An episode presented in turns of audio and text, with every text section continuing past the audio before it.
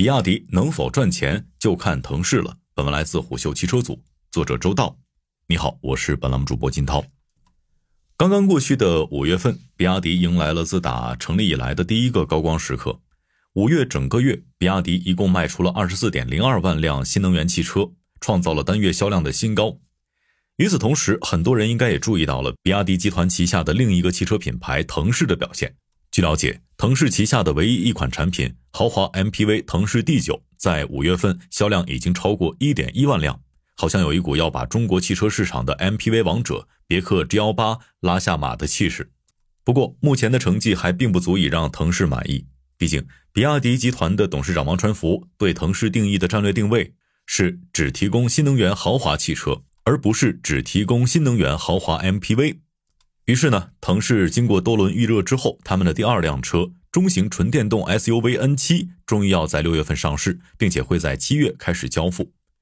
腾势品牌掌门人赵长江对这款车寄予了厚望，在内部沟通会上，他曾经透露，团队对于 N7 的销量预期是交付后短期内做到每月五千辆，到年底每月超过万辆，也就是说，这款售价超过三十万元。直接对标奔驰 GLC、宝马 X3 和奥迪 Q5L 高配的纯电动车，销量也要与 BBA 的中型 SUV 看齐。那么，比亚迪的豪华品牌胆子怎么就这么大呢？从年初到现在，这款车经过了多轮预热。目前，我们对腾势 N7 唯一搞不清楚的，可能就是每款车具体的配置参数和价格了。就目前已经放出的信息来看，这款车整体尺寸与阿维塔幺幺相仿，看起来好像主打的是运动和个性。我们先来聊聊这款车的外观。在前脸上，腾势 N7 采用了家族式前脸设计，两条向上支棱起来的示宽灯，极大的提升了这款车的辨识度。有了这两条灯带，在夜间你能够辨认出腾势 N7 的距离，很可能会提升到一百米到两百米远。当然了，目前腾势 N7 身上最大的争议点，恰恰就是这两条灯带。毕竟，在车辆前脸部分采用这么大面积的灯光布置，是非常考验设计水平的。事实上，就算是宝马那样强的设计能力，他们在 XM 上采用的发光双肾的做法，也是引发了不少的吐槽。这就是为什么在五月三十号的品牌日上，腾势号称花费上千万资金，并通过用户共创为市场提供了第二种灯光方案。当然，这两种设计哪个更好，相信大家跟我一样很难一下子就做出自己的选择。另外，还有必要提一下。前一阵儿广泛传播的云辇 A 智能空气车身控制系统，这是比亚迪首款采用自研方式打造的底盘系统。这款系统可以对车身的高度、刚度和阻尼这三项参数进行调节，最高可以对腾势 N7 进行超过八十毫米的悬架行程调节，并且还提供了包括随速调节、智能迎宾、载物模式、高度安全锁定等在内的多种模式。当然，更厉害的是，腾势 N7 将要搭载的智能底盘系统，其中包括了 iADC 智能漂移控制系统。这个系统可以通过对动力输出、制动和主动悬架进行联合控制，调节系统的介入阈值，进而为用户提供初级、玩家和大师三种漂移难度模式。新手可以选择更低的难度，从而一键起漂；高手也可以选择大师模式来迎接更大的挑战。在这个过程中，iADC 能够实时监控车身的动态，并且联合 ESP 在车身姿态到位后自动介入接管，保证漂移的安全性。与此同时，车身动态参数还将显示在 HUD 仪表屏和中控屏幕当中，给予用户更多的参考。最后，在车辆的极限性能方面，云辇 A 还为腾势 N7 提供了 iCVC 智能矢量控制系统。这个系统通过对前方道路环境的感知，能够提前主动融合控制制动、驱动、悬架系统，从而改变车辆过弯性能。在保证驾驶安全的基础上，降低 ESP 的介入频率，提升整车操控极限。这也就从另外一个角度上提升了驾驶乐趣。从刚才聊的这些来看，腾势 N7 给我们的整体感觉是，想要在各种三十万元以上的豪华中型纯电动 SUV 当中，在空间舒适性的基础上，把驾控乐趣作为产品的标签。然后呢，再用带有激光雷达的高级别辅助驾驶、多屏联动的智能座舱以及双枪快充来补齐这辆车的其他拼图。但是从腾势既有的产品构成以及腾势的品牌形象上来说，这似乎又有一些矛盾。因为该品牌的首款车是 D9 这样的宜商宜家的 MPV，而第二款车又变成了猎跑 SUV。除了部分造型元素以外，这两款车似乎没有基因的传承。但赵长江显然不这么认为。在腾势品牌日当天的中午，我们与赵长江进行了一个多小时的单独交流。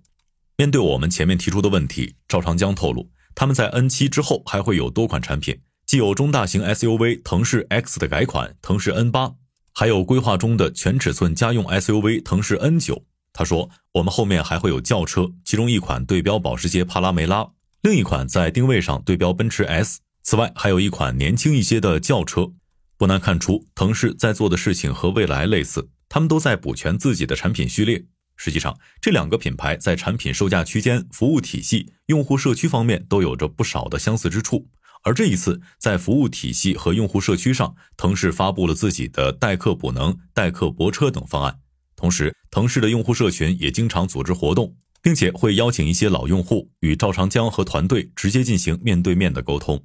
不过，两个品牌的区别还是很大的。要知道，蔚来在首款产品 ES 八交付前，已经前置了大量品牌和用户社群的建设工作；而腾势在去年五月再次出发之后，基本都在忙着建店、收订单、扩产能以及交付腾势 D 九等业务，根本没有闲暇来顾及其他的事情。这也就是为什么蔚来早在二零一八年底就建立起了较为清晰的品牌形象，而腾势除了比亚迪的豪华车这一标签之外，能够拿得出手的就只有月销破万的 D 九了。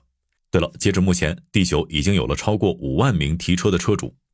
同样，这也是赵长江对腾势目前最满意的一点。但问题在于，MPV 的用户画像和需求和 SUV 有着较大的区别。更重要的是，MPV 的需求客户当中有很多企业、事业单位以及私营企业主。这部分人是否会因为对第九的认可而购买 N 七，或者推荐周围人购买腾势品牌的其他车型呢？这还需要团队的努力。